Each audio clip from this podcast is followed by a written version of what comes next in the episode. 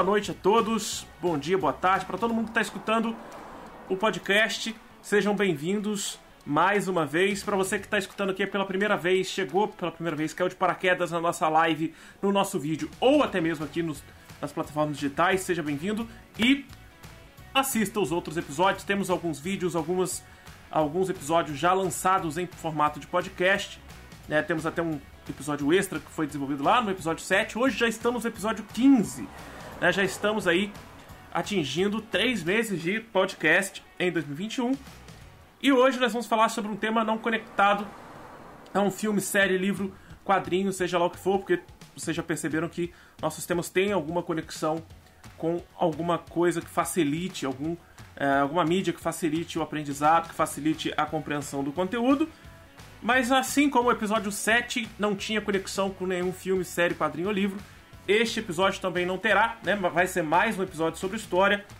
É, no, um pouquinho, vai envolver, vai envolver um pouquinho de geopolítica e tudo mais, mas é mais um episódio de história, ok? É, hoje, novamente, nós vamos ter a participação da Luísa, aproveitar esse, esse feriadão, essa emenda de feriado e tudo mais.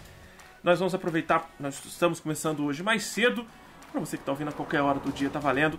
Mas hoje nós vamos falar sobre a Guerra do Paraguai, como ela começou, por que, que ela começou, quais são as suas consequências é, na geopolítica internacional do Brasil Império, quais são as suas é, causas e consequências dentro da região da Bacia do Prata, qual a importância da Bacia do Prata para o desenvolvimento econômico do Mercosul, inclusive conectando com a atualidade, e também como que isso vai ocasionar o fim da escravidão e o fim do império ainda no mesmo século, ainda no século XIX. Show de bola! Vou apresentar vocês, vou dar o, as boas-vindas à Luísa aqui, vou deixar a Luísa guardar a caneca dela para ela chegar. Agora sim, Luísa já pode dar o seu boa noite. Oi, boa noite.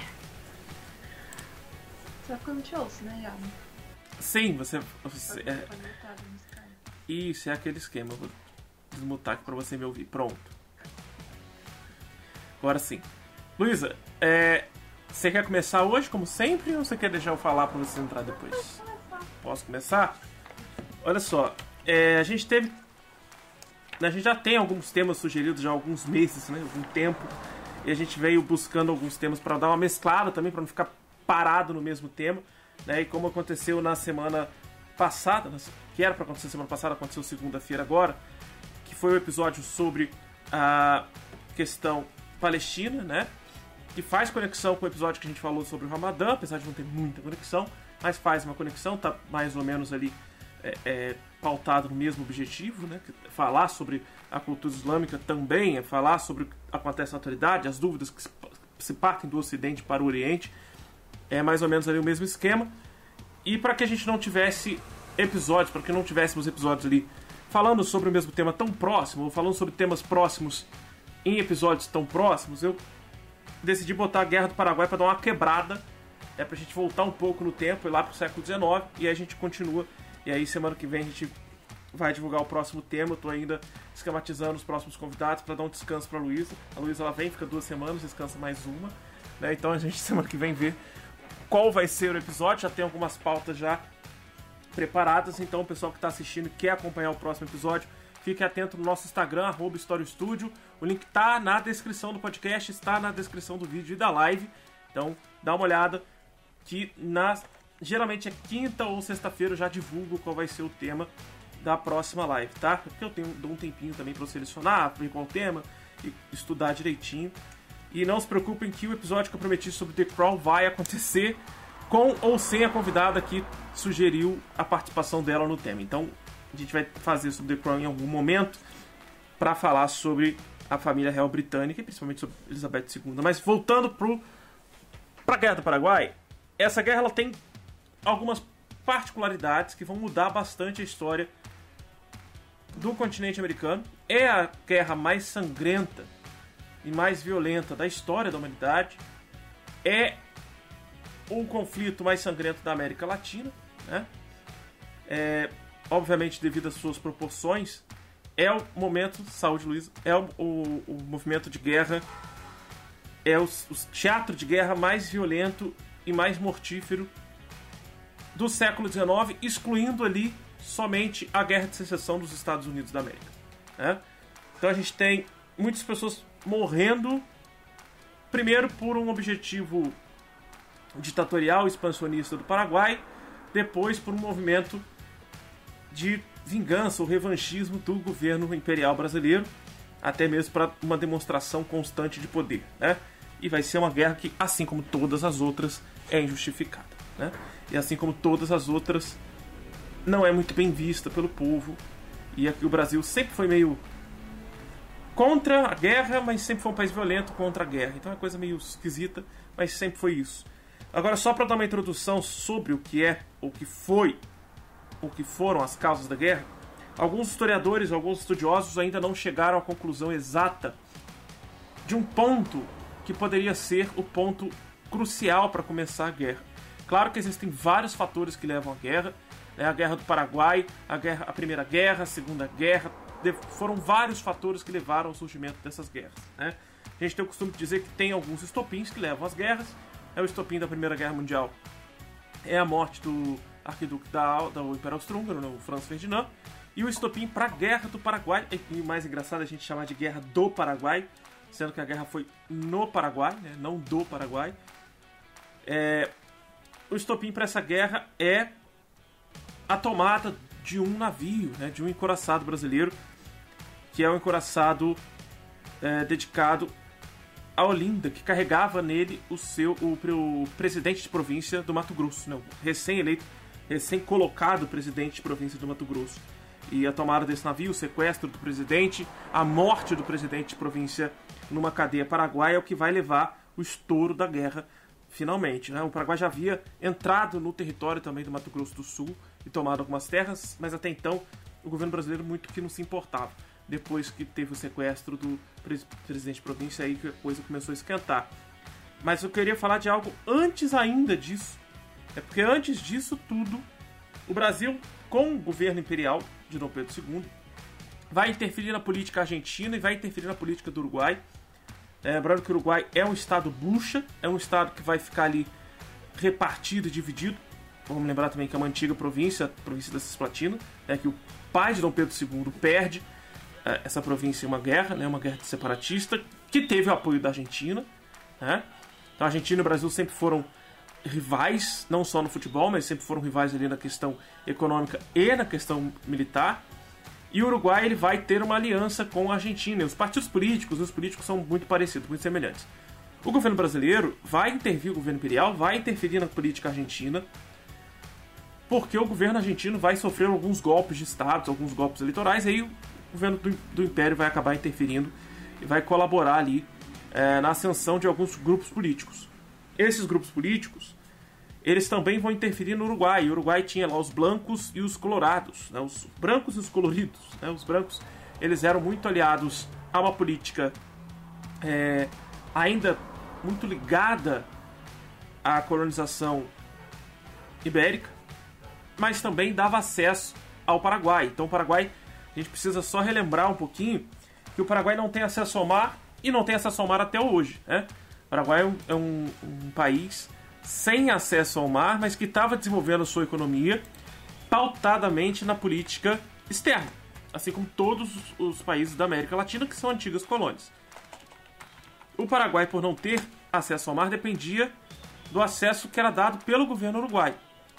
Então, o governo uruguaio abria portas para o Paraguai, assim como abria portas para algumas cidades argentinas que eram rebeldes do governo argentino, que não queriam comercializar diretamente com Buenos Aires tá? Porque na política colonial espanhola, a cidade de Buenos Aires ficava no Paraguai. E aí já tem esse outro problema. Paraguai e Argentina já não se davam muito bem. Eu vou lembrar vocês também que, como eu gravo sexta-feira, o carro da Empadinha ou passa no bairro da Luísa ou passa no meu bairro. E hoje ele está passando no meu bairro, né, nesse momento, nessa hora, ele está por aqui. Então, vocês vão ver no fundo o carro da Empadinha, sempre um merchandising gratuito para o carro da Empadinha, mas aí a gente não pode fazer muita coisa, né? Não tem como sair daqui e mandar o cara desligar o som. O... Por não ter acesso ao mar, vou pegar um mapinha aqui só pra gente ter uma localização geográfica melhor. Por não ter acesso ao mar, o Paraguai e essas cidades argentinas dependiam do comércio direto com o Uruguai. E o Uruguai também passava por uma crise política muito séria, muito preocupante, com esses grupos brancos e coloridos, né? Brancos e colorados. E com isso, acho que o mapinha ficou muito pequeno aqui na tela. Deixa eu tirar ele daqui e colocar em outra tela melhor. E essa disputa política vai acabar gerando uma interferência também do governo brasileiro. Então, o imperador, obviamente, junto com o exército, vai a, vão até o Uruguai, obviamente, também com conselheiros, não é o próprio imperador que vai, né? Alguns conselheiros do império, conselheiros militares, vão até o Uruguai para fazer aquela política da boa barra má vizinhança, né? Que é aquela política de tentar interferir na economia do Uruguai, na política do Uruguai, para evitar um conflito de uma guerra civil que vai acabar acontecendo uma hora ou outra, né? A gente vai mostrar um mapa para vocês aqui, ó. Uruguai ali em vermelho vai ficar entre a Argentina e o Brasil e vai ficar na bacia do Rio do Prata. É, ele, o rio que vai desembocar o Rio Paraná, é o Rio Paraná, o Rio Prata. Essa região vai ser muito cobiçada pelos paraguaios, porque eles querem o acesso ao mar para exportar principalmente uma mercadoria manufaturada ou de industrialização de base.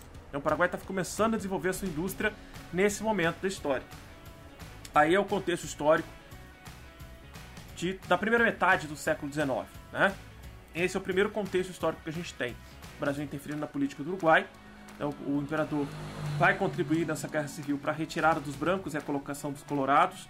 Os colorados não queriam mais a, o acesso dos paraguaios na cidade de Montevidéu, para o porto de Montevidéu. E com isso, os paraguaios, obviamente, não vão ficar felizes, né? principalmente o presidente permanente é, do Paraguai, né, que era filho de um presidente permanente, o presidente vitalício, nada mais é do que um cargo ditatorial. É óbvio né, que é um cargo ditatorial. O, o Lopes, né, o, presidente do Paraguai, e alguns. Não, Solano Lopes. Eu, eu vou mostrar a imagem deles para vocês também, para que vocês tenham uma noção quem é. Eu sei que eu tenho uma certa semelhança com Solano Lopes, não precisam lembrar disso, mas eu já sei desse, desse fato. Vai aparecer imagem para vocês a qualquer momento. Aí, vai aparecer daqui a pouquinho, que agora que apareceu para mim. O. Vê se não parece. Parece, lembra um pouco. Eu sei que lembra. Infelizmente eu sei que o ditador do Paraguai, da Guerra do Paraguai, me lembra um pouco. Mas o, o, o Solano Lopes vai ser um ditador, filho de um outro ditador, que vai governar o Paraguai durante muito tempo. Ele não vai ficar contente e vai começar as negociações políticas e geopolíticas para o princípio da guerra. Então acho que Nesse contexto, a gente já pode dar start aos primeiros embates militares para começar a falar sobre a guerra de fato. E aí eu vou deixar com a Luísa porque eu já falei pra caramba. Eu ia só completar a sua fala dizendo que a família Lopes estava no poder desde a independência né, do, do Paraguai. E ao contrário do que muitos dizem, o Lopes era um homem extremamente bem educado para aquela época um, ele estudou na França, né? É, e depois que voltou da França, ele serviu o exército, era um militar de alta patente dentro do exército paraguaio, tinha sido ministro da guerra, então assim, não era também qualquer tipo de ditador. O, o, Paraguai ele era muito bem desenvolvido naquela época, ele estava começando a se desenvolver talvez tão mais desenvolvido do que muitos dos países, né, da América do Sul, em alguns pontos mais industrializado, né, que o próprio Brasil. E quando o Lopes entra no poder, ele começa a militarizar o país, né? É investir na, na questão bélica, na questão de preparação da população, né, para os embates, o que para mim, conseguir fazer isso, fazer a economia crescer junto com a industrialização, ele conseguiu coisa pra cacete, né? E não era também um homem burro, na minha opinião, né? Quando a gente vai estudando a guerra, você vê que ele não era sonso, ele não era burro, ele sabia onde ele estava se enfiando. Mas sobre o Lopes é isso. É... A gente sabe que basicamente, tipo assim, ele, ele. Primeiro que ele instala o serviço militar obrigatório. Então, não tinha isso, né? E ele vai organizar um exército de 80 mil homens para um país do tamanho do Paraguai. Então, é soldado pra cacete. Ele vai, por incrível que pareça, ele vai renovar a marinha. Eu me pergunto por que, que o Paraguai tinha marinha, mas tudo bem. E pra. A marinha, a marinha ela, ela tinha a funcionalidade de preservar os portos fluviais do Paraguai.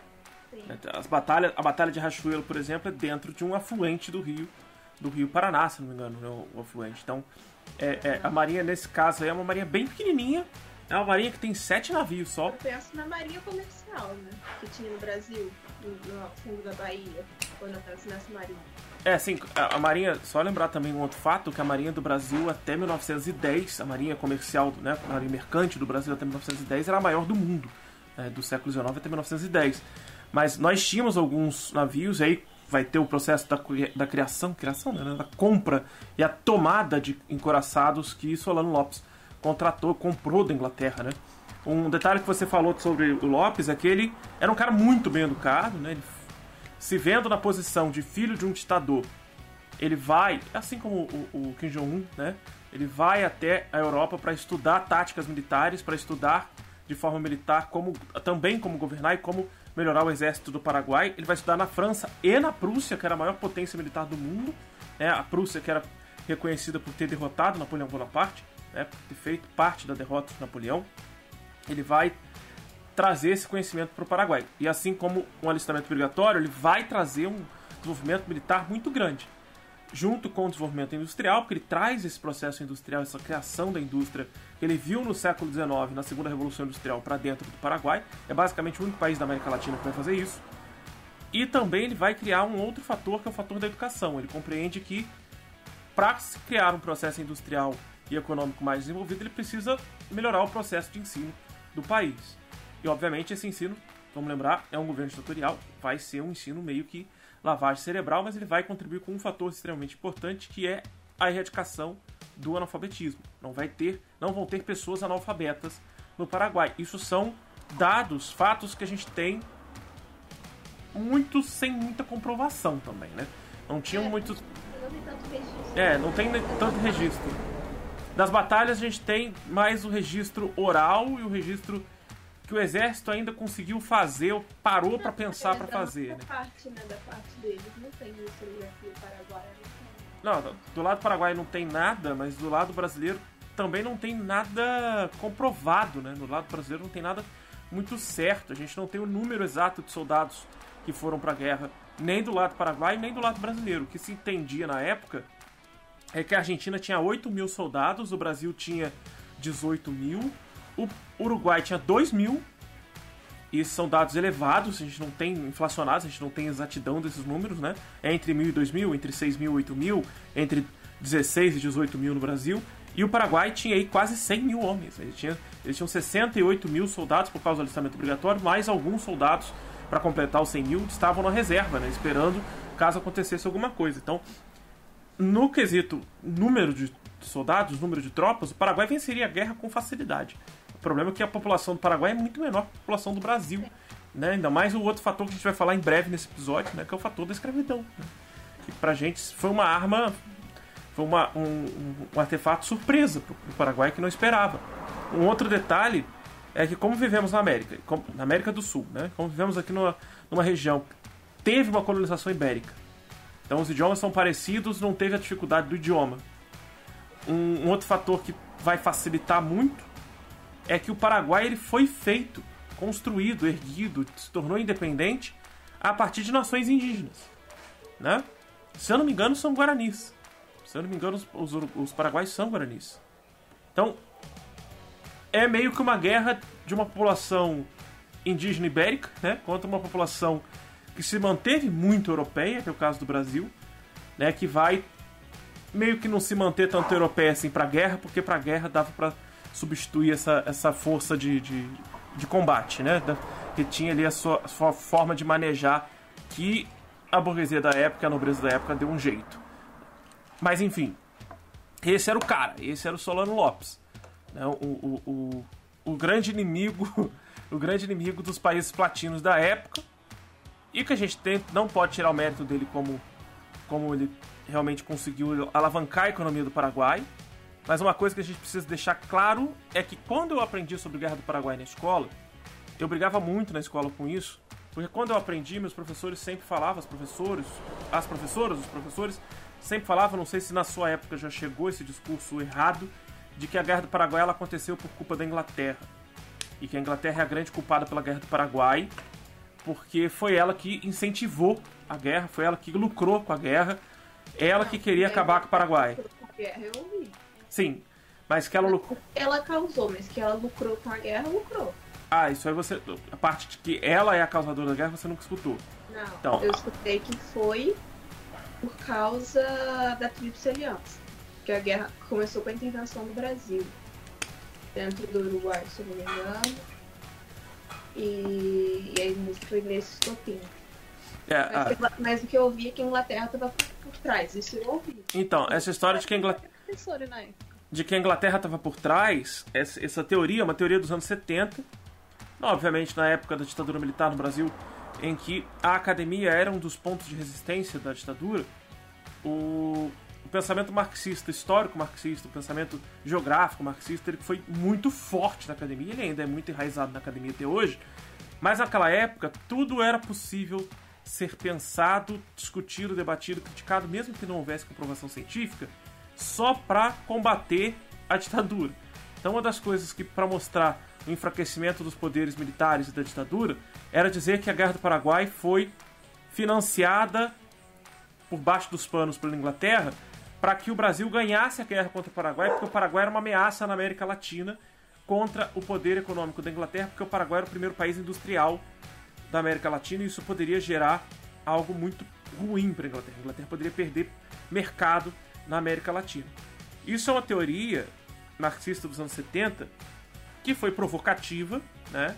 Que ganhou muita força na academia, muita gente acreditou nisso, muita gente levou isso ali ao pé da letra, passou isso para a educação básica ao longo de muito tempo. Eu sou eu, obviamente, aprendi sobre Guerra do Paraguai, já estava nos anos 2000, já estava no século 21, e ainda assim aprendi da forma errada. É, não aprendi da forma errada, eu já sabia que essa não era a forma certa, e obviamente eu criticava muito dentro de sala de aula, brigava muito com professores, porque eles sempre falavam que isso era intervenção da Inglaterra. Na verdade, não. O que a gente sabe hoje, aí eu tenho a ba com base alguns historiadores fundamentais para a gente falar de Guerra do Paraguai.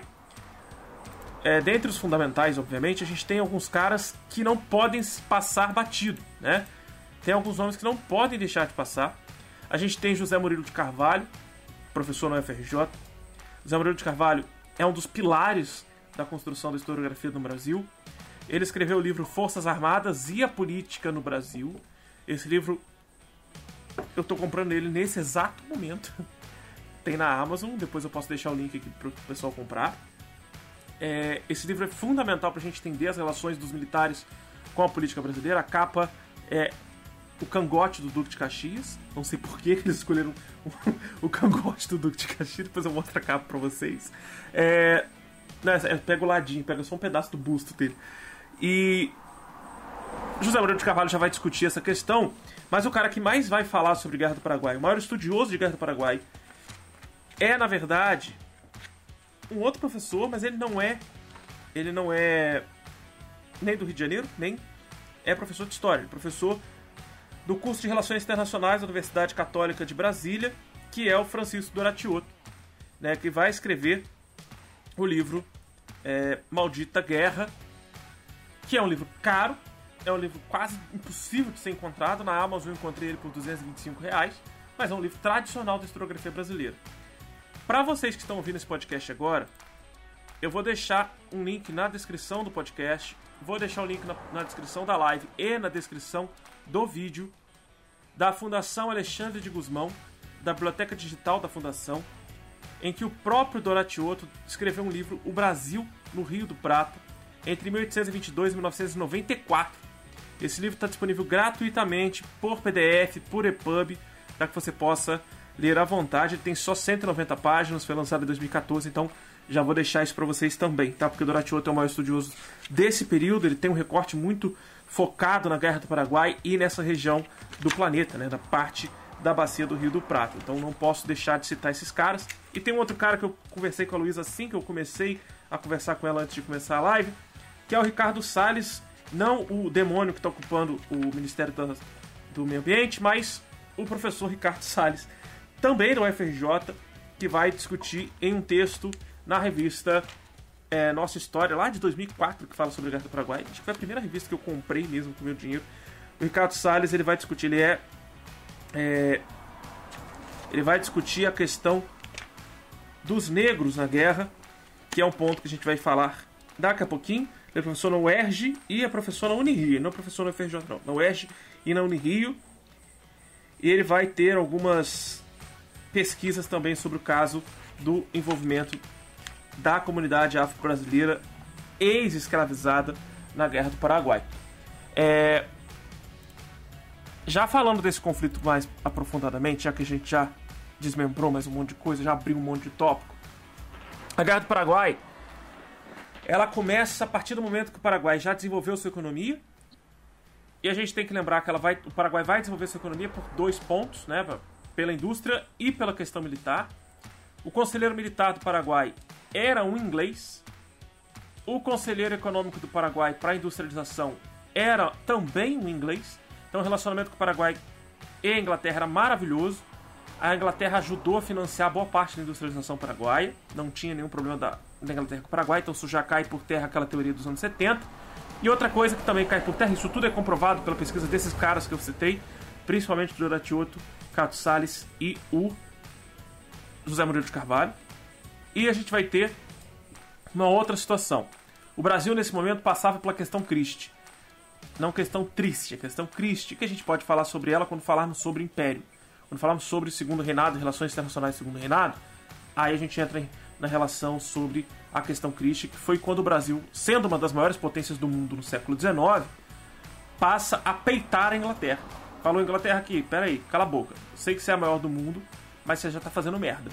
Então, vamos cortar as relações aqui que não tem como a gente quebrar o pau, porque eu sou Brasil sem Inglaterra, mas não tem condições a gente conviver da forma que vocês estão achando que vocês podem mandar em todo mundo. E causa um incidente diplomático enorme que vai e que o Brasil depois vai atrás igual um cachorrinho. Porque ele vê que ele não consegue ficar estável sem apoio da Inglaterra. Não, na verdade, o Brasil só vai correr atrás exatamente por causa da guerra, né? Porque o Brasil não tinha exército suficiente para manter essa guerra. Mesmo que convocasse todo mundo, éramos 9 milhões de pessoas só. 9 milhões hoje é, é a população de Portugal inteira, hoje em dia, né? 9 milhões é, é a população do Rio de Janeiro, da cidade do Rio de Janeiro, da Grande Rio. Ou é a população de Nova York só. Então, naquela época era muita gente mesmo. É, para aquela época era muita gente. Mas o Brasil, mesmo convocando todo mundo, como é que o povo ia combater numa guerra com um exército paraguaio que tinha indústria e fabricava boa parte das suas armas e munições? Né? Então ficava difícil é, pro Brasil. Que, que, que quando a gente, lembrar quando a gente fala do Brasil nessa época, a gente fala de um Brasil que tinha desenvolvimento, mas não era um terço do que do que as pessoas dizem, né? Que a gente uhum. acha que é muito, mas quando você compara com a realidade de outros países, não era nada. A gente era muito pequeno. Até na própria questão econômica, a gente lucrava muito mais com a exportação. Então pouquíssima coisa ficava retida aqui, né? Uhum. Dentro, do, dentro do país. É, a gente tem que lembrar também que entre os países da América nós estávamos só abaixo dos Estados Unidos. Isso porque os Estados Unidos entrou na segunda revolução industrial com o Fordismo, né?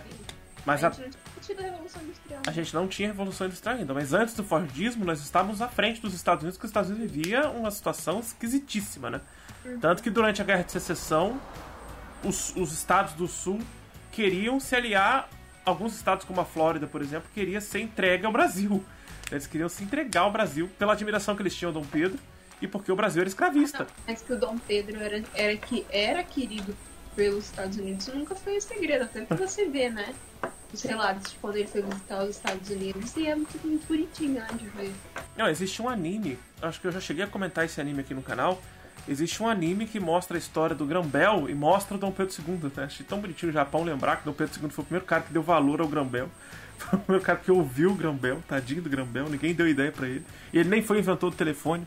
Foi o Meiuti na Itália, mas a gente finge que foi o Grão-Bel, porque ele né, é americano, a gente finge que foi ele. O...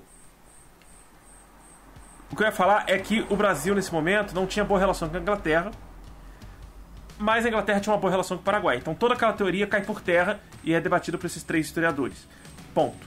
O que a gente precisa entender agora é como que a Inglaterra vai continuar lucrando. E por que, que a Inglaterra tentou? A Inglaterra e os Estados Unidos tentaram acabar com a guerra. Eles mandaram alguns diplomatas, mandaram alguns emissários, só que os, os, as duas intervenções dessas duas nações eram no sentido de salvar o Paraguai, de entregar terras do Rio Grande do, Rio Grande do Sul, não, terras do Mato Grosso do Sul para o Paraguai. Era.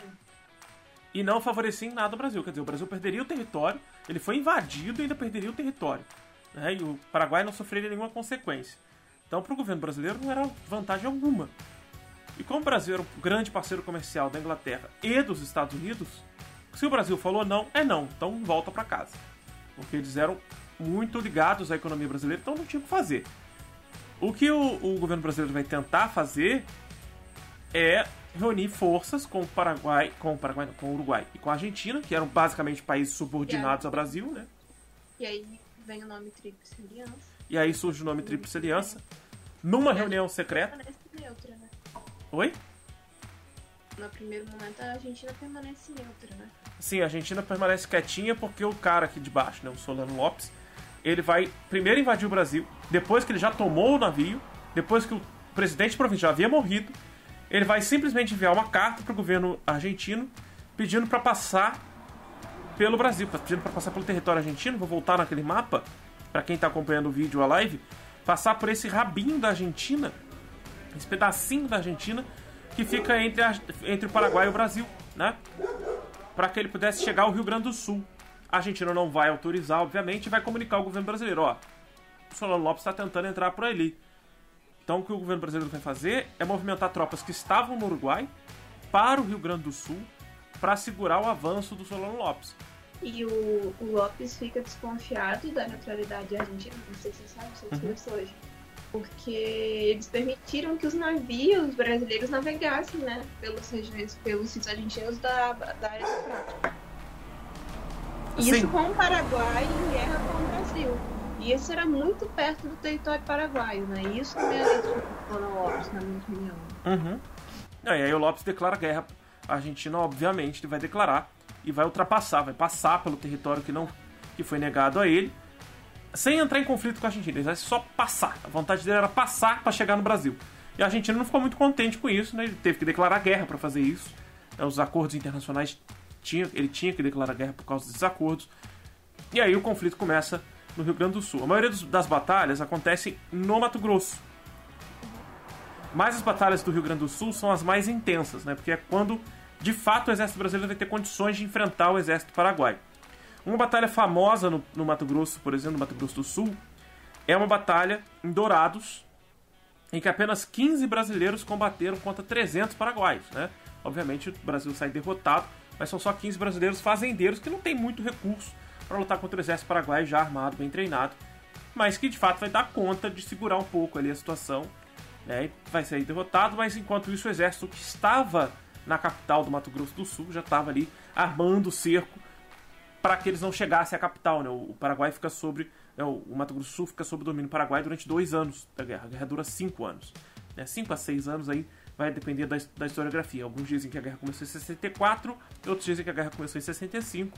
Vai depender de quando você considera. Se a guerra começou com a tomada do navio, né, que é o Marquês de Olinda, ou quando a, guerra começou quando teve de fato a declaração de guerra que o Paraguai fez ao Brasil ao invadir o Mato Grosso. Né? Então tem uma coisa ou outra que você vai considerar. Mas de fato só vai acabar em 1870, né? A gente vai chegar no fim dela daqui a pouco.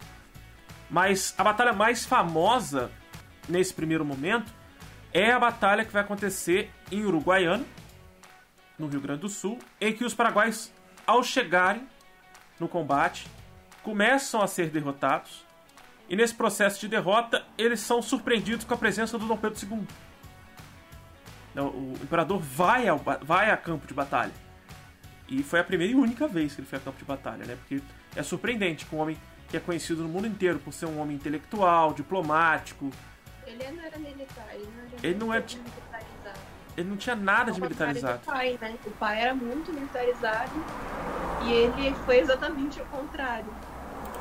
Lembrando que desde o primeiro episódio, eu e o Luiz já combinamos para falar um pouco sobre Dom Pedro I. Até hoje a gente não fez o episódio de Dom Pedro I. A gente vai fazer. Dom Pedro I era um absolutista, né? Ele era um homem da sua época. Ele era um soberano absoluto. Então ele. muito polêmico, né? Fez algumas cagadas gigantes, inclusive com o nosso próprio país, mas a, a melhor cagada que ele poderia ter feito foi a independência. Então, a, a que não foi bem uma cagada, foi algo positivo, mas pra, no ponto de vista dele como sendo um soberano absolutista, foi uma cagada. Né? Ponto de vista de quem governava e quem estava junto com ele na nobreza.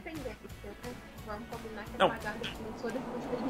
Pra nós, pra nós foi, agora pra nobreza não foi. Pra nobreza a independência foi uma cagada, foi mais um ponto fora dele. O, o processo todo do Dom Pedro II estar no Rio Grande do Sul foi porque ele estava lá em reunião com o seu conselheiro que estava no Uruguai. Então, quando o exército veio do Uruguai para o Rio Grande do Sul, ele já estava lá. Então, ele aproveitou para acompanhar a batalha. Óbvio que ele não estava ali no campo de batalha armado, ele estava à distância. Quando veio a rendição, ele foi até o campo de batalha e acompanhou a rendição dos soldados paraguaios. Essa é uma das imagens. A rendição de Uruguaiana é uma das imagens mais populares da guerra. É uma, é uma gravura feita no grafite, em que a gente tem o imperador à frente dos inimigos paraguaios em rendição. A imagem também vai aparecer para quem está assistindo o vídeo. Lembrando que quem não está assistindo o vídeo, quem está só ouvindo o áudio, esse podcast, assim como o podcast anterior, terão materiais no site historiastudio.com.br. Link também está na descrição, tá? É, esse aqui eu vou fazer um mapa mental bonitinho, mais o artigo, mais a resenhazinha. E o outro vai ser uma resenha maior com algumas imagens a mais e algumas questões, tá? No, no outro tema eu vou tentar fazer um mapa mental, mas eu não vou prometer não, porque tem muita coisa para fazer junto e acumula um episódio junto com o outro. Mas aqui embaixo a gente vai ver a imagem da rendição, em que o imperador aparece imponente sobre o seu cavalo e os paraguaios ajoelhados aos seus pés, né, ali. Uma imagem que sempre o vitorioso na guerra vai sempre demonstrar, vai sempre passar essa imagem dele sendo superior. Claro, isso vai acontecer em qualquer guerra, isso não é só coisa do Império Brasileiro, não. E essa é o primeiro momento que o Paraguai começa a perder. O Brasil perde uma outra, um outro combate só em 1866. E lá em 67 volta a combater de novo. Em 66 o Brasil perde uma batalha crucial. E essa batalha faz com que a guerra pare durante um ano. E depois a guerra volte já com o Brasil com alta tecnologia de encoraçados que eles roubaram, o exército brasileiro roubou do Paraguai, inclusive, né? Já que houve a tomada, como a Luísa lembrou, a tomada do Rio do Prata, porque a Argentina permitia né, que os, o, a Marinha Brasileira estivesse ali antes mesmo da Tríplice Aliança. E o, os paraguaios eles foram muito inteligentes, né, eles foram geniais, eles compraram navios encoraçados de alta tecnologia da época, né, da Inglaterra. Só que para esses navios chegarem, eles precisavam passar pela costa do Brasil e precisavam passar pela Bacia do Prata para entrar no Paraguai. O que eles esqueceram é que tinha Marinha de Guerra do Brasil na Bacia do Prata, na Baía do Prata. Então, quando esses navios chegaram, a Marinha do Brasil tomou os navios. Não, obviamente não ia deixar o navio com alta tecnologia chegar no Paraguai. E são com esses mesmos navios que eles vão derrubar a fortaleza, é, a fortaleza que defendia a costa paraguaia e aí vai facilitar o acesso à cidade de Assunção, né, a capital. Lembrando que essa fortificação foi construída por engenheiros do Exército Brasileiro. Felipe Martins, muito obrigado pela sua inscrição. Temos aí um novo inscrito, Felipe Martins.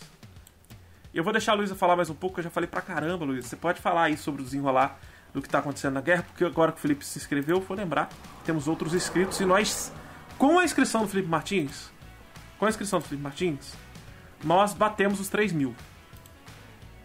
Então agora somos 3 mil inscritos, 3 mil aqui, que eu não sei nem o nome que eu poderia dar para vocês, mas somos 3 mil seguidores na página aqui do Story Studio. Oficialmente somos 3 mil, o contador aqui do, do YouTube ainda não computou, mas oficialmente já somos 3 mil pessoas aqui juntos e eu espero que a gente chegue aos 10 mil em breve ainda esse ano. Vamos caminhando, vamos fazendo, que uma hora a gente chega lá. Eu vou deixar a Luísa falar agora enquanto eu vou passando os outros inscritos que aconteceram ontem antes de ontem. Ahn, a gente tem um. A gente. O Paraguai, ele vai ganhando várias guerras, várias vitórias dentro da guerra até ju 11 de junho de 65, que acontece talvez um dos a maior reviravolta da guerra, na minha opinião, até desde o início, que foi a Batalha Naval do Riachuelo. Talvez seja uma das coisas que. um dos momentos mais conhecidos da guerra, na minha opinião. Então, ninguém sabe que a guerra. ninguém sabe explicar o que é a guerra do Paraguai. Mas se você falar a batalha no Riachuelo, todo mundo Todo mundo sabe. E foi a, o Riachuelo, eu não sei explicar. Ele é um afluente do Rio Paraná, que, é que fica na província de Corrientes, na Argentina. Chama Arroio Riachuelo, que é um arroio, eu não sei. E, enfim, da, pelos historiadores militares, é uma, uma das, das mais importantes batalhas, porque ele, é, ela dita como vai ser o resto né, dessa, dessa guerra. E, e basicamente o que acontece é o almirante jo Joaquim Marques, depois do comandante das Forças Navais, ele ele vai, ele, ele bloqueia o Rio Paraná do lado da parte do Mato Grosso do Sul. Se vai fazer sentido que eu vou explicar. Uhum. Por que que acontece? O, o, as forças paraguaias, elas estavam vindo em direção é, isso, do Mato Grosso do Sul, do lado direito. Então ele bloqueia o lado esquerdo. E forma uma muralha de navios ali. E a gente tem que lembrar que nessa época a marinha já era maior, né? E o navio muito grande. Esse navio até hoje ele é preservado, não sei se você sabe disso. Uhum. Mas na, lá no Rio ainda existe, inclusive o, mais, o almirante mais conhecido é o almirante Barroso, né? Dentro do, uhum. desse cenário. E aí nisso, no dia 28 de abril, é, o Barroso saiu de Montevidéu na fragata Amazonas e aí ele se junta à, à Força Naval. E dia 25 de maio eles desembarcam sendo que a, a, o desembarque começa realmente a montar não só a, a força naval, como a força militar também. E aí a esquadra paraguaia ela vem de Maitá. Essa essa estrutura da guerra do do conflito da Batalha de Rachuelo só para lembrar pro pessoal, essa imagem que também está aparecendo aí, ela é crucial para destruir a esquadra paraguaia, né? A esquadra paraguaia deixa de existir nessa batalha. A partir dali, já não temos mais esquadra paraguaia. A marinha de, lembrando, a marinha de guerra do Paraguai só tinham sete navios, então e sete navios fluviais, não eram nem navios navais de, de, de mar. Né? A marinha de guerra do Brasil era muito mais poderosa enquanto a gente tinha aqui no Brasil uma marinha muito mais fortificada, porque a, a costa brasileira é muito grande e era que era mais que eles precisavam se proteger mais exatamente por causa da capital do império, a gente tinha um, o Uruguai é, com um exército muito mais desenvolvido, porque as fronteiras dele eram todas territoriais, e a marinha não era tão importante para eles, além do fato de proteção comercial, né? Então, não tem nem comparação, né? Você querer comparar dois países com estruturas geográficas completamente diferentes, na minha uhum. opinião. E aí nisso, é, eles, tipo assim, eu sei que basicamente a diferença, os navios uruguaios foram massacrados porque os navios brasileiros tinham. É o nome daquilo que tem navio pirata? Navios paraguaios foram massacrados porque os navios brasileiros tinham o quê? Tinha aquele negócio, aquela bomba, não? Canhão. Canhão, tinham canhões. E como os navios tinham sido sequestrados vindo da Inglaterra, uhum. o tamanho dos navios não tinha nem comparação. A gente tem uma. Os navios da Inglaterra, da, da marinha inglesa, eram enormes. Nem os espanhóis conseguiram bater, né? Naquilo que tem. Uhum. E nisso eles basicamente foram bombardeados quase não teve sobreviventes, porque eles foram. Não tem nem como dizer mais que isso. Eles foram bombardeados. Os que tentaram atravessar o rio para chegar no outro lado também foram massacrados, foram mortos. Foi isso. Foi basicamente isso. Foi uma das maiores vitórias da Marinha Brasileira. E talvez por causa do planejamento da, do Exército das Forças Armadas Brasileiras para essa batalha também foram muito bons, na minha foi muito bem feito, muito bem orquestrado, porque eles deixaram os paraguaios se enrolarem. Eles ficaram lá esperando, esperando, os paraguaios chegaram e se enrolaram lá, e aí eles mesmos é, assinaram a? Assinaram a. a emenda deles de morte. Tipo, Uhum. a morte deles. Atestado de óbito. Atestado de óbito, isso. O... Então não tem nem o que querer comparar. Eram oito. Ó, o, a Marinha Paraguaia eram oito navios armados. E se eu não me engano, o Brasil eram 11 navios. E, e isso porque eram 11 navios de guerra e os dois navios que eram só de canhão ficaram abaixo do nível dos outros navios, porque se a esquadra paraguaia tentasse fugir, eles pegavam. Os Uhum. navios estavam fugindo. Particularmente deve ter sido né, ser Paraguai naquele E aí, agora a gente volta pro fato da melhora, né, do, das Forças Armadas brasileiras. E a gente volta pra guerra territorial. territorial. Essa guerra, essa guerra por terra era o que preocupava, porque a Marinha de Guerra do Brasil, ela era formada nesse momento pe- pela nobreza. né? Quem comandava a Marinha era nobre, quem estava nos convés, ou nos convéses, sei lá qual é o plural disso, mas quem estava no navio eram pessoas ligadas ou à baixa nobreza ou à nobreza diretamente, né? Alguns poucos escravos tinham autorização de subir no navio porque marinha era algo pro nobre, não era algo pro escravo e nem para o homem livre comum.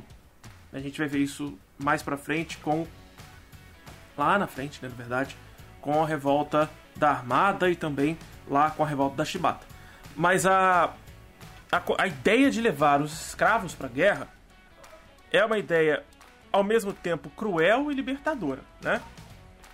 É uma ideia que parte primeiro pela nobreza, obviamente, né? Porque os nobres queriam se livrar da guerra. Não, a gente quer a guerra, porque a gente não quer perder terras para os paraguaios. Porém, a gente não quer participar da guerra. Porém, eu não quero que meu filho vá à guerra.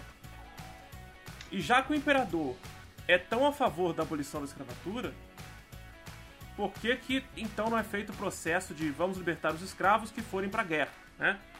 Então, meu filho não vai para a guerra, eu não vou para a guerra, mas eu tenho dois escravos que podem ir para a guerra. Dependendo do tipo de escravo, se for um escravo robusto, forte, é negociada uma indenização. Se for, obviamente a indenização é o Estado que vai pagar, o Império que teria que pagar para esse proprietário de escravo, e até então a gente vai tratá-lo como mercadoria mesmo, como propriedade, o Estado tem que pagar. Se for um escravo fujão, já tem histórico de fuga, se for um escravo que tem algum problema físico, mental, é, a- é a troca. Né? Você manda o escravo no seu lugar para ser uma bucha de canhão. E o Estado não vai pagar nada por ele, que é basicamente bucha de canhão. Na minha família eu tenho um histórico. né? Não só os escravos foram para a guerra, mas algumas escravas foram para a guerra. Algumas mulheres, mulheres de escravos que já estavam libertas. Aquelas vendedoras de coco, de miçanga que já tinha, foram para a guerra. É, na, na minha família a gente tem um histórico, né? a gente tem história da minha tataravó. Tataravó? Bisavó. É porque minha família é muito velha. Então é da minha bisavó. É da avó. Caraca, não, é tataravó. É da avó do meu, do meu avô. É da avó do meu avô. Tataravó, isso mesmo. Da minha tataravó, que recebeu o apelido carinhoso de Maria Paraguai. Porque ela foi à guerra do Paraguai. Né? Ela era baiana. Né? Ela já era. Ela tinha sido escrava. O marido era escravo. Lembrando que, só para vocês terem uma noção, se meu avô tivesse vivo hoje, ele teria quase 120 anos. Então, a avó dele foi escrava. né? Então, os avós deles foram da Bahia para a Guerra do Paraguai. Ela já era liberta, ela acompanhou o marido na guerra, ela ajudava o marido nos ferimentos, no acampamento, ela aprendeu a atirar com o marido, que era escravo, que estava em processo de liberdade. Né? Obviamente, se ele voltasse vivo da guerra, ele estava livre, né? Mas isso não garantiria a liberdade dela, se ela fosse escrava ainda. O bom é que ela tinha já a sua alforria porque ela era vendedora de doce né, na- nas praças, nas ruas do Pelourinho. Não era o Pelourinho exatamente o Pelourinho de Salvador, mas era o Pelourinho ali do interior da Bahia. Ele era de Léus, eu acho. Léus, Porto Seguro, dessa região. E ao voltar da guerra, ela voltou armada da guerra. Ela voltou com a arma dele na guerra. Então ela ficou conhecida como Maria Paraguai por isso, que ela era uma mulher muito forte. Ela era uma mulher muito rígida e ela lutou na guerra defendendo o próprio marido na guerra. Tem foto dela, inclusive, não tenho, infelizmente eu não, eu não tenho essa foto digitalizada. Essa foto tá num quadro na casa de um tio meu, irmão da minha mãe. Vou ver se um dia eu consigo roubar essa foto para escanear. Eu acho que ele deve ter até escaneado. O dia que eu for fazer o, o texto sobre esse tema, eu vou ver se eu consigo pegar a foto dela para colocar para todo mundo ver. É, obviamente é uma foto dela bem velhinha, né? Ela é a representação das mulheres que foram para guerra. E muitas mulheres foram para guerra por causa dos seus maridos. Né? Algumas foram para a guerra fantasiadas de homens, para lutar no lugar dos seus maridos. Né? Como já aconteceu na história do Brasil, na independência do Brasil, a gente teve essa história. Né? Então, algumas mulheres se fantasiavam de homens, outras mulheres iam para a guerra para ajudar os maridos no ou para fazer companhia, para fazer os curativos, para ajudar no acampamento, para fazer comida, e algumas, no caso dessa minha tataravó, pegar em arma também para defendê-lo, se caso fosse necessário. Já os escravos vão para a guerra na substituição. E a gente tem alguns dados que o próprio. Não me lembro se foi o José Murilo de Carvalho ou se foi o Ricardo Salles, eu acho que não foi nenhum dos dois. Acho que não foi nenhum dos dois. Os dados foram levantados pelo Doratioto. Nós temos alguns dados mais concretos sobre o tema que mostram que a maioria dos escravos que foram para a guerra, aliás, só 10% do exército brasileiro era formado por escravos, antes que a gente ache que a maioria era formado por escravos, tá? Só 10% era formado por escravos ainda escravos, ok? Que ainda seriam escravos. A maior parte do exército brasileiro era formada por ex-escravos. Ou já libertos, ou libertos pelo processo da substituição.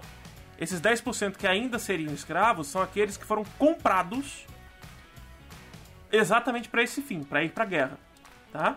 Alguns senhores eles foram tão cruéis que eles compraram escravos para irem para a guerra. No, no, sentido, eu vou proteger, já mandei um para substituir, mas para ajudar o Brasil eu vou comprar mais um monte de escravo aqui, como se ele estivesse comprando como se ele estivesse comprando num joguinho de videogame ali os, os personagens para jogar pra guerra, para servir de bucha de canhão. E, graças a Deus, muitos acabaram sobrevivendo. Mas a maioria não morreu na guerra, né? A maioria morreu de doenças. A gente tem a malária, a gente tem a febre tifoide, muitos morreram de doenças. morreram decorrência do, do, dos machucados, né? E dos sofrimentos que sofreram na guerra. Exato, exato. Mesmo tratamento médico para todos. Uh, eu, ia, falar e complementar sua fala dizendo que foi uma limpeza étnica no Brasil. A gente tinha pressão externa, né? Da, uhum, uhum. questão abolicionista. E, e é muito triste falar, isso, mas, mas a, guerra, a guerra foi, foi os tradicionalistas, né, os conservadores, foi meio pronto não foi porque. E, e sendo que os escravos foram enviados, eles foram com as promessas de libertação, uhum, né? Uhum, Após, a guerra. Que se eles lutassem e conseguissem salvar o país deles, eles seriam libertos. Então, aquela falsa esperança de liberdade. Que é, acho que é a parte mais cruel pra mim, né? E era eles voltarem, e alguns realmente que voltaram tiveram essa glória da libertação, né? Alguns, alguns, não todos, né? Claro, os que não morreram tiveram essa glória. Enquanto, por exemplo, era muito comum aquele que voltou como herói ver uma pessoa da família dele, ou que era igual a ele, sendo espancado pelo amigo, levando meio da rua. Então, assim, essa limpeza ética na sociedade da época, né, na sociedade da época, tinha tra trouxe isso também. E esse, esse grito, o promessa, de liberdade, ela vai ela se manter por muito tempo. tempo. E aí, e aí a gente culmina, né, né, algum, tempo depois, depois. na própria abolição.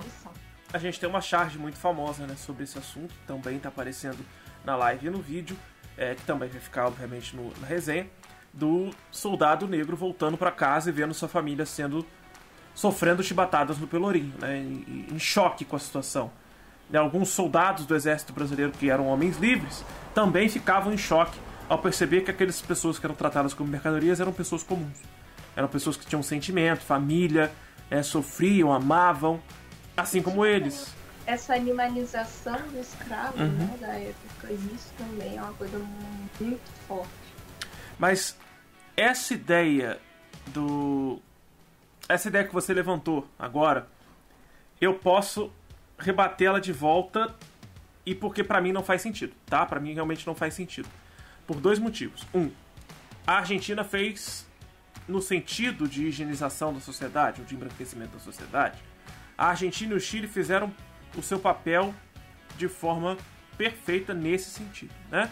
Eles conseguiram eliminar todos os negros da sociedade. Então, da forma que eles imaginavam o projeto, eles conseguiram cumprir. No Brasil, nessa época, a gente está vendo uma época ainda não se pensava sobre o fim da escravidão para a nobreza e, obviamente, para toda a classe que trabalhava com o campo, principalmente o café. Né? A família imperial já tinha já uma luta e já sofria bastante para conseguir acabar com a escravidão e lutar contra esses caras, porque todo mundo, toda vez que eles tentavam abrir uma política de abertura ou, ou de, de, de, de fim da escravidão, tinha que pagar a indenização. Né? O, o, Senado sempre fazia alguma lei, alguma forma de governo gastar um pouco mais. E é uma das questões que faz o Império acabar. É a falta de indenização sobre a Guerra do Paraguai para os antigos donos de escravos. Que é um completo absurdo. A pessoa foi escrava, a família inteira foi escrava. Quando ela é liberta por uma lei, quem recebe a indenização não é ela, e sim a pessoa que era dona dela. É um completo absurdo. É resultado né, dessa falta de amparo libertos. É um completo absurdo. Mas é, a gente tem que pensar também que nessa época a Lei Eusébio de Queiroz já tinha sido assinada. Então o fim do tráfico negreiro já existia. Não tinha mais tráfico negreiro vindo de forma legal. Né? Não tinha mais, não tinha como. Até porque a gente tinha um bloqueio da Inglaterra dentro do Oceano Atlântico. O que vai acontecer é que, na minha concepção, era uma completa maluquice você enviar os escravos que você ainda tinha pra guerra para morrer. Você entendeu? Eu entendo, eu entendo o ponto que você levantou, faz todo sentido realmente. Que enviar os escravos pra guerra era, era diminuir a quantidade de pretos na sociedade, mas ao mesmo não, tempo. Acho que nem limpeza no sentido de diminuir, não. E eu acho que quem foi esperto, quem, quem era atento, que o pessoal normalmente que mexe com dinheiro é muito uhum. atento, já falou, opa, é aqui, é a minha deixa para tirar esse peso da minha mão, porque sabia que em algum momento aquilo ali ia feder. Uhum. Aquela merda, aquela bola ia, ia acabar prejudicando eles. Então, assim, na minha opinião, essa não é nenhuma limpeza de questão étnica, não. É limpeza no sentido de, se, de livrar esse peso de cima de mim. Entendi. Aí já passa pro Estado. Aí já não é culpa minha, eu já não tenho que pagar, já não tenho que. Entendeu? Entendi. E, e aproveitar que o Estado tá dando indenização, né? Antes que o Estado sim. não dê. Então, sim. O. Sabe do Dom Pedro ainda. Oi? Você era conservador e ele, ele é progressista, você não gosta dele. Exato. Porque ele não acrescenta em nada.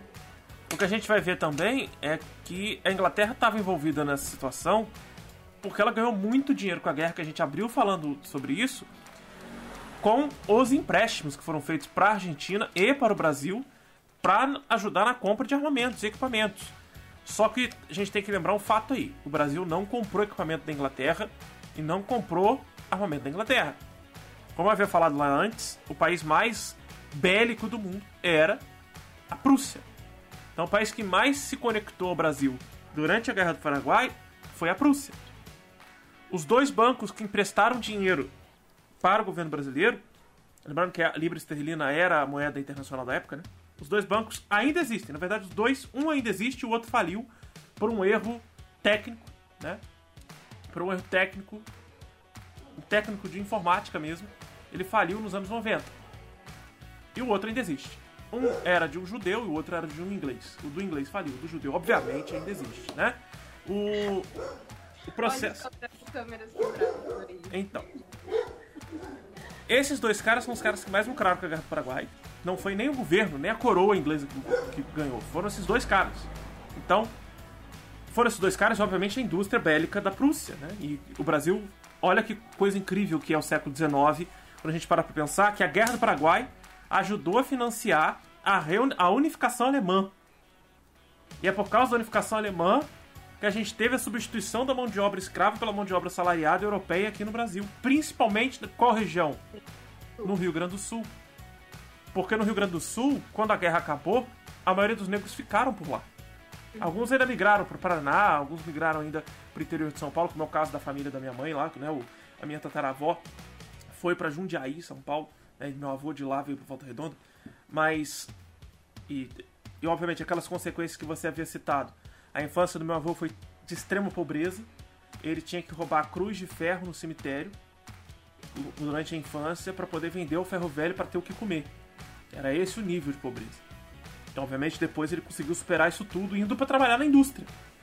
Na, em Volta Redonda, primeiro em Barra do Piraí depois em Volta Redonda. Então, a industrialização depois lá com Getúlio Vargas é o que vai fazer a mudança de fato tá. na vida de muita gente, né? De muita gente. Apesar de Getúlio também ter sido um ditador, a industrialização muda muito a vida Não, do país. Eu falo, né?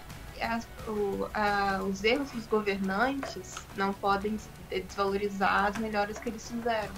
Eu enfrento muito essa questão dentro dos meus, das minhas histórias familiares, quando eu falo da melhora da educação nos governos do, do PT, né? Uhum. Não só do Lula. A gente não pode nem querer comparar o nível da educação de antes e depois. Uhum. Foi uma melhora sem comparações. Eu não tô. Não que eu digo que isso desvalorize o que ele fez. Foi certo, foi errado. Mas que isso foi ponto positivo do governo dele. Entendeu? Então, assim, eu acho que o que o Vargas trouxe com a CLT, com a industrialização e com a melhora da vida de muita gente, que depois o próprio Lula aproveita, né? Uhum. Com o movimento sindical, foi, deu um up no país muito grande. Uma melhora no país muito grande, né? É, mas. E aí que tá. A industrialização do país demora para chegar. Demora. Só chega no período entre guerras, no período praticamente na guerra, né? A CCN é construída começa o processo de construção em 1941, né? A Vale do Rio Doce em 42. A gente só tem esse processo de industrialização exatamente por causa desse Senado, dessa política brasileira que é focada no agronegócio exportador. Sim. E é exatamente esse agronegócio exportador que vai derrubar o império, não vai conseguir, mas tentou por muito tempo manter a escravidão. É, são os caras do voto do Cabresto, são os caras da política do café com leite, são os caras que estão ainda tacando fogo em floresta, estão matando índio, estão destruindo o Cerrado, estão destruindo o Pantanal. São os mesmos caras. Aliás, existe uma família, existe uma família de senadores que está no Senado brasileiro desde a época do Império. Tebet? Oi? Tebet. Não, não é Tebet, não. Tem uma família. É, o sobrenome é mais brasileiro, né? Tebet é um nome, sobrenome libanês, eu acho. É um sobrenome mais brasileiro que nesse momento eu não vou recordar, mas que eles estão no governo desde a época do Império. Eles não perderam uma eleição. Como? Não sei, porque ninguém lembra o nome deles. Mas eles estão lá até hoje. É aquela galera que é do interiorzão, no meio do nada, que todo mundo acaba votando nele porque é a única opção. É a... Ah, voto nele porque é aquele velho branco, de cabeça branca que já tá lá, que o pai já foi, o bisavô já foi, o tataravô já foi, tá ali a vida inteira como senador. Então, assim, são gerações e gerações comandando o Senado brasileiro que conseguem articular muito bem a política nacional. A favor deles, obviamente, né? Mas voltando à Guerra do Paraguai, a gente tem que lembrar que o Brasil, nesse momento, estava passando por essa transição, por esse conflito, por esses problemas gerados com a Inglaterra, devido a, a, ao processo, não só pela, pela questão da questão Christie, mas também pela questão do fim da escravidão, que era um, um problema seríssimo, né? Sério, drástico pra caramba. O Brasil é um dos últimos países do mundo a terminar a escravidão. É o último país da América a acabar com a escravidão. Depois de muita briga, depois de muita luta. Não só dos escravos, mas também de negros na sociedade, pessoas da nobreza e pessoas da nobreza que tinham consciência de que a escravidão não só era algo péssimo para se viver, para se viver, mas também algo péssimo para a sociedade e para a economia. Um dos caras mais críticos da Guerra do Paraguai era o Visconde de Mauá que depois o próprio imperador nomeia ele barão de Mauá. Né? E um dos maiores críticos da Guerra do Paraguai é o patrono do exército brasileiro, Duque de Caxias. Né, que até então era só Conde de Caxias. Caxias, vamos lembrar, é lá no norte do país. A gente pode falar sobre esse momento em outra, em outra hora, né? Porque Caxias se torna Conde exatamente porque ele vai derrotar revoltosos no norte do país, lá no Pará, se não me engano. E depois o imperador tem uma vaguinha ali para Duque, né? E durante a Guerra do Paraguai, o Duque de Caxias começa a falar: opa, tem alguma coisa errada aí, porque o presidente da Argentina comandava o exército da Tríplice Aliança e ele desiste de comandar, passando o comando para o Brasil. O Brasil nomeia o Conde de Caxias E aí o imperador falou: ó, você vai ficar como conde, assim que a guerra acabar, você assume como duque, né? Você fica como duque. Duque é um cargo elevadíssimo, né? Para vocês terem uma noção, no caso da morte do imperador e da princesa Isabel, quem assumiria era o Duque de Caxias.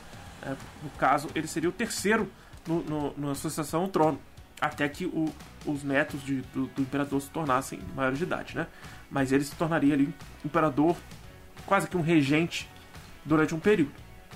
E o Duque de Caxias vai observar que com a morte de quase 75% da população paraguaia, 60% da população paraguaia havia morrido, 75% da população masculina do Paraguai já estava morta, e o imperador insistia com a guerra. O até então conde de Caxias diz que é melhor parar a guerra, porque a Argentina já havia recuado, o Uruguai já havia recuado, os Estados Unidos e a Inglaterra já haviam pedido, pelo amor de Deus, para parar a guerra, a população do Paraguai já havia retirado Solano Lopes do poder e colocado um governo provisório para começar um processo eleitoral. E ainda assim, o imperador, não contente, a, nomeou a perseguição até a morte de Solano Lopes. E claro, isso era óbvio, né? para evitar o revanchismo do Paraguai. Isso era claro que era para evitar o revanchismo do Paraguai. Então ele vai ordenar a morte, de fato, de Solano Lopes e não interessa por onde eles vão passar, por quem que eles vão passar, quem eles vão matar. O Conde de Caxias vai passar mal quando ele recebe essa carta numa igreja paraguaia. Ele vai passar mal e vai pedir para voltar para a capital para assumir um cargo administrativo do exército, um cargo maior e administrativo. Ele não vai ser recebido bem recebido, ele não vai ser recebido de fato. Ele vai chegar no Rio de Janeiro como qualquer outra pessoa chegou. Tá? Ele foi o cara que comandou a batalha e conseguiu levar a vitória ao Brasil. Ele é o cara que, junto com o Hermes da Fonseca, que aí depois o Hermes da Fonseca, mais pra frente, quando a gente falar de República, ele vai aparecer, é o Marechal Hermes já na época. O Hermes da Fonseca é o cara que vai tomar a capital do Paraguai, Assunção, com ordens do Caxias, né? E o Hermes da Fonseca também é um dos símbolos do exército brasileiro. O Caxias volta, volta para pro, pro Rio sem recepção alguma. O imperador vai colocá-lo numa casa próxima à casa imperial, próximo, anexa praticamente à casa imperial, né? Porque como ele não foi recebido por ninguém, nem o próprio imperador foi recebê-lo, o exército brasileiro também não foi recebê-lo. Ele ficou muito sentido com aquilo. E boa, uma boa ala do exército também ficou muito sentida com aquilo, culpando o imperador. Tipo assim, peraí, o cara falou para você parar, você não quis parar, ele voltou pro Rio de Janeiro, pra capital, e você não fez nenhuma recepção pro cara. O imperador, para amenizar um pouco a situação, botar uns panos quentes ali, deu o cargo para ele de barão. E deu o cargo para ele de barão? Desculpa, duque. Deu para ele o cargo de duque e deu para ele uma casa chiquérrima, próxima à casa imperial, né, para dar uma amenizada na situação. E no lugar dele colocou uma das figuras mais controversas da história da humanidade, que é o Conde Dan, né? Exato, Liz. Você falou sem falar, pode falar agora. Você não tem noção, esse cara é louco. Louco, não tem como definir. Ele é louco. Louco, é só isso que eu tenho pra contribuir. Porque ele poderia muito bem ter colocado o Hermes da Fonseca, né? Que foi o cara que tomou a cidade de capital do Paraguai. Ele poderia ter muito bem falado, ó, Hermes, é você que já é general, assume as tropas, né? Assuma as tropas, sobe o cargo do cara, dá um, já dá um título para ele de uma vez, dane-se, a guerra já tava toda cagada, o Brasil gastou o orçamento de 11 anos em apenas 5, né? Pegou tanto empréstimo, estava totalmente endividado, então vai, vai o Hermes, deixa o Hermes fazer o que ele tem que fazer, e resolve esse problema para mim. Só que ele não quis, ele botou o Conde Dan pra dar uma, moral no Conde Dan, porque o Conde Dan não tinha moral alguma com a população, né? A população brasileira fazia a menor ideia quem era ele. Então, pra dar uma levada na moral do Conde Dan, ele põe o Conde Dan como líder da, das últimas investidas no Paraguai. E como a gente falou, o Paraguai, a guerra tem o seu fim em 1870, né? Mas de fato, a guerra não acaba em 1870. A guerra só vai acabar com Getúlio Vargas. E é uma informação que eu acredito que nem a Luísa sabe disso. Mas a Guerra do Paraguai só acaba de fato em 1943. Em 1870, 1 de maio, 1 de maio? 1 de março, né? De 1870, acontece o assassinato do Solano Lopes, que estava fugindo com as últimas tropas que, que ainda eram leais a ele. E a morte dele vai ser feita por um cara chamado Chico Diabo. cara famoso na história do Brasil, que era só um cabo. Cabo é uma das patentes mais baixas do exército. É, soldado, depois vem o cabo. O, o cabo Francisco, Antônio Francisco, alguma coisa assim, ficou muito conhecido como Chico Diabo. Posou para inúmeras fotos, ficou extremamente famoso nas alas né, dos praças do exército brasileiro, porque foi o cara que matou o ditador paraguaio e deu fim à Guerra do Paraguai no dia 1 de março de 1870. Ele vai fincar uma lança a cavalo, né? ele vai fincar uma lança no Solano Lopes e depois ele vai atirar a espingarda e vai matar o Solano Lopes, dando fim de fato à guerra. E como a gente já falou, não é simples assim que acaba uma guerra, né? O, governo paraguaio não podia ficar vazio. A população paraguaia tinha que fazer uma eleição. Então a Argentina e o Brasil assumiram o governo provisoriamente, colocaram um governo interino durante dois anos. Houve eleição. É, o governo brasileiro ainda vai manter parte da sua estrutura, prometendo ao mundo inteiro que o Paraguai seria uma região independente, mesmo sendo é, acordado com a Argentina que o Paraguai seria uma terra dividida entre os dois países, porque a Argentina tinha interesse nas terras paraguaias, principalmente a região ali do Chaco, onde tem boa produção de estévia hoje. O maior produto de estévia do mundo é o Paraguai. E o Brasil vai romper esse acordo com a Argentina e vai dar liberdade total ao Paraguai só em 1876, seis anos depois da guerra. O Brasil dá total liberdade ao Paraguai. E só em 1943 é que Getúlio Vargas vai olhar para o Paraguai e falar: olha, sabe aquela dívida histórica que vocês têm com a gente? Igual, igual aconteceu com a Alemanha na derrota da Primeira Guerra. A Alemanha, quando perdeu a Primeira Guerra, ela ficou com uma dívida gigantesca, que a gente não tem nem como calcular essa dívida gigante que ela tinha que pagar prejuízo da guerra para a França e para a Inglaterra. A mesma coisa aconteceu com o Paraguai. Eles tinham uma dívida gigantesca para pagar e não tinham nem homens para trabalhar, porque 75% dos homens haviam sido mortos na guerra. Então, só em 43, 1943, quase um século depois, é que o governo brasileiro falou: ah, chega, para que, que vocês vão pagar essa dívida? Esquece, esquece a dívida e resolveu um fim na dívida do Paraguai com o governo brasileiro. Mas a Argentina ficou bem ruim, bem, ficou bem mal com o Brasil na fita, porque acreditava-se que a partir desse momento o Brasil e a Argentina teria excelentes relações, né? E a partir dali não teve, né? A única boa relação que a gente teve com a Argentina depois disso foi com o governo do, do Lula, né? Do governo Lula, que a gente já falou do Lula aqui, então foi durante o governo Lula e durante o governo Kirchner, né? O governo da Cristina Kirchner e do governo Lula, que a gente teve ali uma boa relação, porque os dois governos eram de esquerda, tinham ideais próximos, e aí sim a gente teve uma boa relação com a Argentina. Né? Nos últimos anos, a Argentina e o Brasil voltaram a ser bem esquisitos, né? A gente teve um governo de direita, e aqui veio um governo de direita no fim do governo de direita deles, agora a gente tem um governo de esquerda na Argentina, um governo de direita no Brasil, né? e governo de esquerda que até recebeu um elogio do Bolsonaro esses dias, né? Por incrível que pareça. Para o nível, o nível do Bolsonaro cada dia me surpreende mais. Mas a, a, a Guerra do Paraguai leva a outras consequências. Eu sei que eu tô falando muito sozinho, mas eu vou abrir pra Luísa falar de novo, tá, gente? Só um minuto. Não, essa parte é sua mesmo, porque eu só estudei até o final, né? Na Não. escola a gente estuda até o final da Guerra do Paraguai. Qualquer... A gente estuda acabou, acabou. E ali você nem estuda que a consequência, não estuda nada disso. Você estuda isso no nono, nono ano, por aí. Nono não. Oitavo ano. E você não estuda muito das consequências, tanto que você fala as coisas eu nem sabia, eu tô aqui dando aula. É, Mas, mas talvez uma das consequências mais graves da Guerra do Paraguai tenha sido um dos últimos combates do exército brasileiro com o Solano Lopes, que tem as crianças né, no meio. exato, o Solano Lopes vai convocar, assim como Napoleão Bonaparte fez, vai convocar crianças para o seu exército, né? Ele vai colocar as crianças para lutar ao seu lado para ver se conseguir ainda botar uma bucha de canhão ali para conseguir fugir. ensina as crianças a atirar, né? Paradas. Então ele coloca barba nas crianças. Meninos, né? Uhum. Só meninos. E porque ele passa pelo. Ele vem pelo interior do Paraguai, né? E aí ele vai recolhendo as crianças e tudo. E ele coloca barba, manda as crianças nas armas. E eu não lembro onde que foi exatamente o local, mas quando o exército brasileiro vê aquele monte de homem, de longe, naquela época, você não conseguia ver, né? Uhum.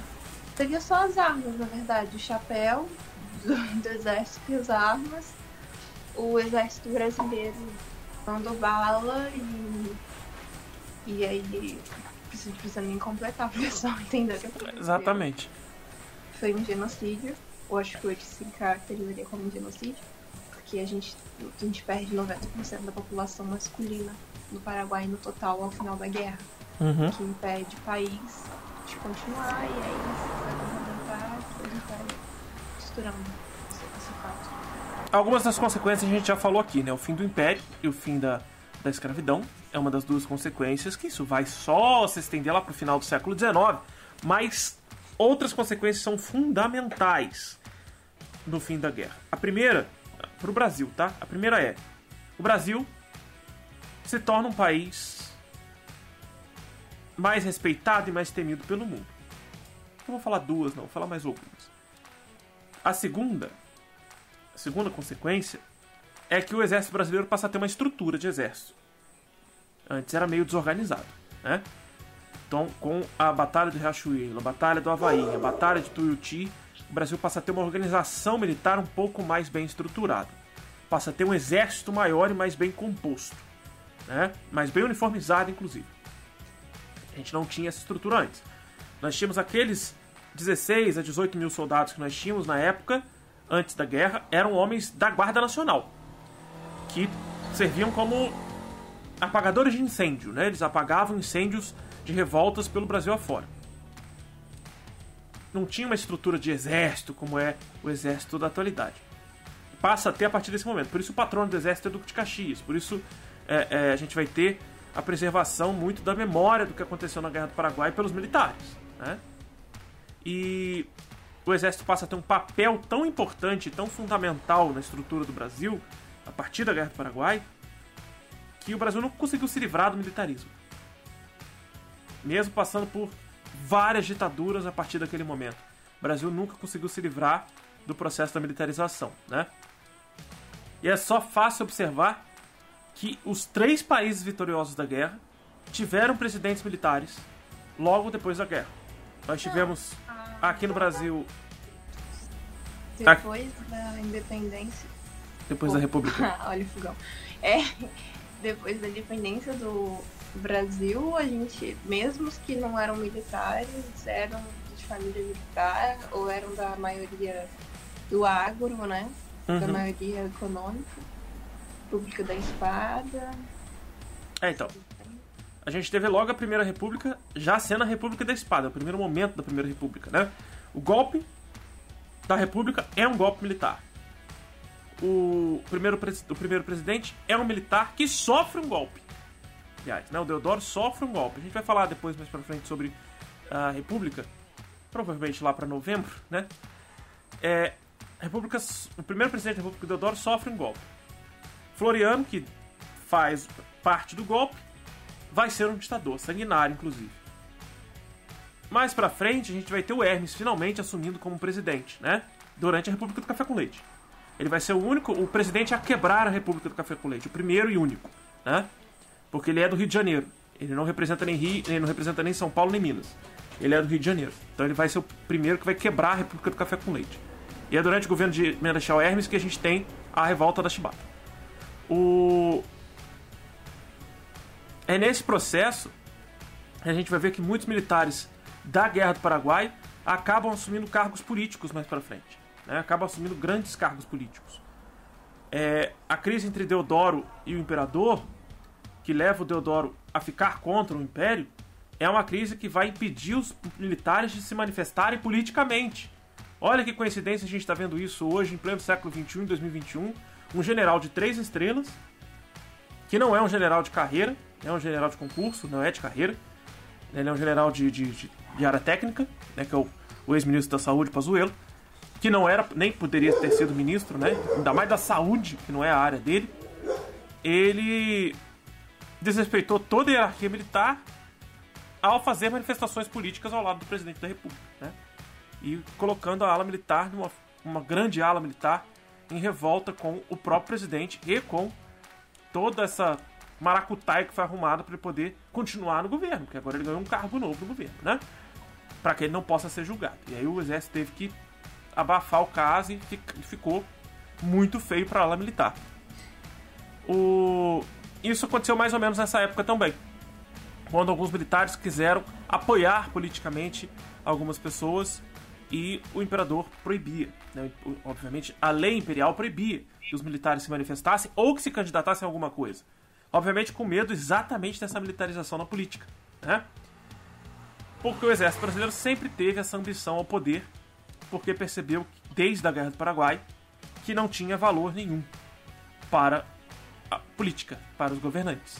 A gente viu nos últimos anos, desde a ascensão do Bolsonaro para a presidência da República de 2018 para frente, a quantidade de militares e delegados civis, policiais federais que passaram a assumir cargos públicos, né? Não só como indicação, mas como eleitos. Ainda bem que nos últimos anos o brasileiro passou a entender que militar não sabe fazer política. Militar foi feito para matar. Né? E a gente viu na última eleição para prefeitos e vereadores que o número de candidatos militares, policiais e também com cargos religiosos diminuiu em mais de 50% na última eleição. Porque a população passou a perceber que não adianta você colocar o título de comandante fulano, major ciclano, cabo não sei o que, ou cabo da Ciolo, que é um outro louco, ou pastor ciclano. Oi? Ele rendeu uns memes bons, né, Jason? Não. A coisa positiva dele é que ele é memeiro. O resto. O resto a gente pode pegar tudo e jogar fora. O. E ele, ele não era cabo. Ele era cabo do, do bombeiro? Ele era bombeiro, não era? Acho que o Daciolo era bombeiro, uma coisa assim. E o. E essa estrutura toda do Brasil vai gerar mais para frente outras questões, né? outras, outras formas de se pensar o militar no poder, né? E aí vai gerar depois mais para frente a ditadura de Vargas, a queda do Vargas, a entrada do Vargas de novo, depois a queda de Jango, a entrada dos militares no poder em 64. Então tudo isso é consequência da Guerra do Paraguai, tá? Mas obviamente que a melhor consequência possível era o fim da escravidão. Né? Essa foi a melhor consequência possível, não foi feito da melhor maneira possível, porque Brasil é Brasil, né? Quando é feito algo muito positivo, não é da melhor maneira possível. Mas pelo menos foi feito, né? Então a gente tem que dar graças a Deus, pelo menos foi feito. Dentro de uma política totalmente desestruturada que era esse pedaço do final do Império. Luísa, temos mais algumas considerações a serem feitas? Pode lembrar que a Guerra do Paraguai, também conhecida como a vergonha nacional, e que até hoje tem pessoas que dizem que o Brasil tem uma dívida com o Paraguai né? Alguns dos atrasos que hoje existem no Paraguai é, culpa, é nossa culpa. Aí é da cabeça da pessoa que está ouvindo, de cada um pensar e reconsiderar essa frase, né? Mas de resto, a gente tem a história para não, pra não repetir as coisas, entendeu? Eu quero fazer história, a gente que faz história, a gente toma essas coisas pra gente ensinar pros outros que não tem que repetir os erros, entendeu? Então, assim, leia, estuda pra você não repetir, entendeu? A gente, pro país não repetir o erro. Mas tem um pouquinho mais. É, eu já gente... cada bosta sobre a história do Paraguai que eu não tenho noção, já. Dentro da minha família ainda. Nossa, é bosta atrás de bosta. Parece que bostejo, assim, pela boca. que ótimo. Eu prometi que ia mostrar a capa do livro. Deixa eu mostrar a capa dos dois livros que eu citei e lembrando a vocês que na descrição desse vídeo e deste podcast nós temos um livro para vocês totalmente gratuito e que está disponível e foi disponibilizado, na verdade, né, pelo próprio autor, tá? Então, aproveitem, usem, abusem desse material para poder estudar um pouco sobre o Gato Paraguai para quem está aí querendo conhecer um pouco mais. Vou deixar eu puxar minha telinha para cá sem imagem nenhuma. Pra ver se eu consigo postar aqui e mostrar pra galera da live a capa do livro. O. Agora vai. A gente tem que lembrar que esse tópico de guerra do Paraguai, a gente já citou algumas questões que a gente já havia falado, né, sobre governo no Brasil, né, sobre racismo, sobre escravidão, a gente falou sobre os tópicos muito dentro do que é a Guerra do Paraguai. São temas que vão ser recorrentes quando a gente fala de Brasil. Exato. Brasileiro, assim não tem como a gente fugir. Não. Então é isso, não tem para onde a gente correr muito. O que não tem historiografia sem citar esses assuntos. Né? Com certeza, com certeza não tem. Então assim, eu vou mostrar aqui a capinha do, do livro do Zé Murilo de Carvalho. Pronto, que foi o que eu consegui puxar para live. O outro livro, só para lembrar o nome para vocês, é Guerra Maldita, tá? Guerra, ou Maldita Guerra, desculpa, Maldita Guerra do Francisco Duratiotto. É pela Companhia das Letras, às vezes vocês encontram em alguma biblioteca de faculdade, ou às vezes vocês vão encontrar é, no estante virtual. Possivelmente no estante virtual vocês devem encontrar, porque não temos edições mais recentes desse livro. Infelizmente, aí a, a Lilian Mori Schwartz resolveu não fazer novas edições desse livro. Né? Não sei muito bem o porquê, porque esse livro é um dos mais fundamentais da historiografia brasileira. Você tem esse livro? Eu tenho. Não vou emprestar não, mas eu tenho. Depois a gente negocia. O o que, você, o que eu vou pedir para vocês é que comentem, compartilhem, passem para frente o podcast, passem para frente esse episódio e, se possível, tragam novas ideias, temas, sugestões e o mais importante, se ficou alguma dúvida sobre Guerra do Paraguai, ficou alguma dúvida sobre Império Brasileiro, ficou alguma dúvida sobre escravidão, ou alguma dúvida como funcionava o governo do Paraguai ditatorial, da Argentina e do Uruguai, manda mensagem no arroba Studio pelo Instagram ou lá na caixa de contato do storiestudio.com.br ou pode mandar aqui no YouTube também, tá? Se você está ouvindo esse podcast pelas plataformas digitais, recomendo que acesse o YouTube ou o Instagram ou o site mesmo. Se você está ouvindo pelo site Castbox, que tem uma galera que ouve por lá, tem uma aba de comentários para vocês aí. Então podem comentar pelo Castbox também, que eu estou sempre atento por lá também, beleza? Se quiserem enviar um e-mail, acho difícil alguém enviar um e-mail, mas se você quiser enviar um e-mail para mim, se for dinheiro, principalmente pode me enviar, tá? É adm@storiestudio.com.br, tá? falido, ele sofre, né? Ou vocês podem fazer também um Pix. Vou deixar. Mentira, não faço um Pix não. Vocês podem fazer um PayPal. Tem aqui embaixo na descrição de todos os podcasts, de todos os vídeos do canal. Tem um link para o meu PayPal. Você pode fazer lá a sua contribuição de um centavo que seja, até a quantidade que você desejar, seu coração mandar. Pode fazer para contribuir aqui, para ajudar a gente a crescer e ajudar a gente a até mesmo comprar livro para sortear para vocês. Então, se vocês tiverem interesse em ajudar, tem aí o link do PayPal. Eu vou deixar o link do Pix também aqui embaixo, caso vocês queiram fazer a transferência direta. Manda sua mensagenzinha lá para mim, eu leio aqui para vocês, tá bom? Muito obrigado, Luísa, por mais um podcast. Esse foi longo, a gente falou pra caramba. Ah, mas eu adoro. Hoje. Olha só. Fico feliz que você achou que esse foi o melhor. E. Não. O tema da já tá interessante quanto de alguns outros, né? Ah, sim. Mas foi bom. E hoje a gente não teve a participação do nosso integrante do chat, infelizmente. Sinto falta dele na integração com o chat. Né? O Pedro Morelli, sentimos sua falta. Pode voltar a participar do chat. Larga de ser sem vergonha de mandar mensagem pelo WhatsApp e manda pelo chat. Agora é o WhatsApp também? É, agora ele manda pelo WhatsApp também. Não tá entendendo? Mandou mensagem ontem no WhatsApp perguntando sobre Idade Média. E o tema que ele se preocupou em perguntar para mim vai virar tema de podcast mais pra frente mais pra frente. Ele quer saber como é que funcionavam os feudos e as cidades, qual era a relação. E principalmente ele perguntou quem comandavam as cidades. E eu vou chamar a Luísa, obviamente, para falar disso, porque né, história, como vai ser a casa dela daqui a um tempo, então ela vai ter que falar. Não posso nem, nem falar nada que eu amo. Então, vai ser você mesmo. Semana que vem a gente volta com mais um episódio. Lembrando a vocês que estão escutando esse episódio, saíram dois episódios juntos foi este sobre a Guerra do Paraguai e o outro foi sobre a questão da Palestina, onde nós falamos sobre o documentário Cinco Câmeras Quebradas. A gente se vê em breve. Valeu, valeu, falou, tchau, tchau.